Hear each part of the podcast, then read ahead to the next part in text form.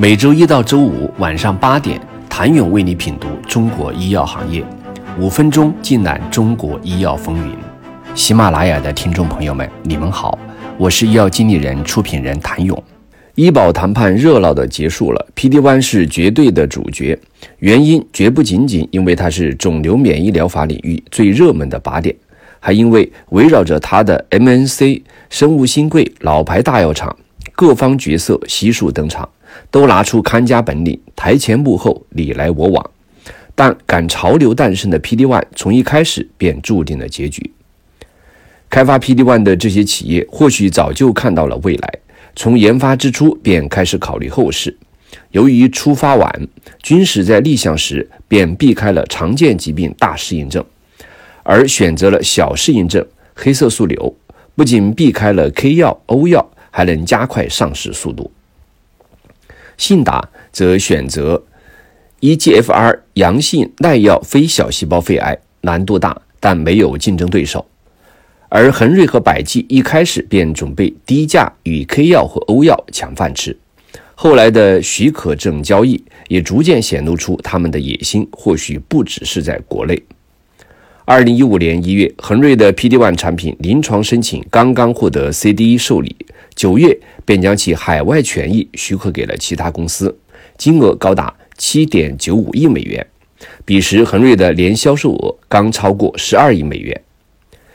百济也是如此。二零一七年四月，百济刚刚宣布启动 T 雷利珠单抗在中国的首个关键性研究，七月便与星际公司达成战略合作。共同开发和商业化 BGB- 杠 A 三幺七，该项交易金额最高可达十四亿美元。彼时，百济已经完成了三轮融资，融资金额合计约三点二亿美元。临床进度上，四家企业也时刻互相追赶。从第一例受试者入组日期来看，君实生物可能是第一家获批临床的 PD-1 企业，恒瑞是第二家。于二零一六年二月获批，两家相差可能不到一个月。同年九月，信达获批临床，十二月，百济也在中国进入临床。后来的上市，两家在适应症上下功夫的企业最先获批上市。君实生物的特瑞普利单抗成为第一个国产 PD-1，信达的信迪利单抗成为第二个，恒瑞、百济顺次获批。从结果来看，各家企业刚开始的战略适配上都是成功的。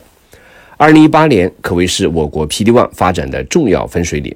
这一年，全球 PD-1 单抗的两个领军产品进入中国市场。时年六月，BMS 的欧药抢先在国内上市，成为国内首个获批上市的 PD-1 产品。紧随其后，七月二十五号，默沙东的 K 药也获得国家药监局批准进入中国市场。这两个惺惺相惜的制药巨头，却都将中国市场总代理权给了上海医药。据上药当年三季报显示，上海医药在欧药和 K 药上的分销收入分别达到1.9亿元和1.5亿元，市场威力可见一斑。从欧药正式进入中国市场开始，国内关于 PD-1 的竞争便再上一个台阶。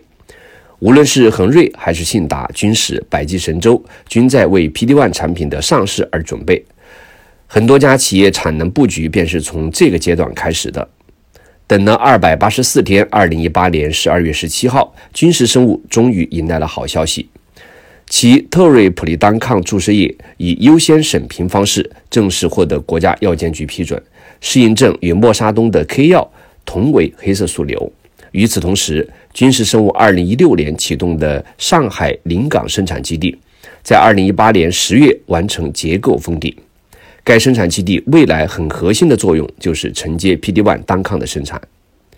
而信达的 PD-1 产品也于当年十二月二十四号正式获批，这是是信达与其靠山李来合作了近五年的首个重要成果，也是信达生物 IPO 上市后的第一个获批产品。当然，信达产能的布局更早。二零一六年十一月完成第一轮融资时，该公司已经建成了建筑面积达九点三万平方米的高端生物药产业化基地，包括两条一千升的生产线，并拟继续建设四条两千升和四条一万五千升。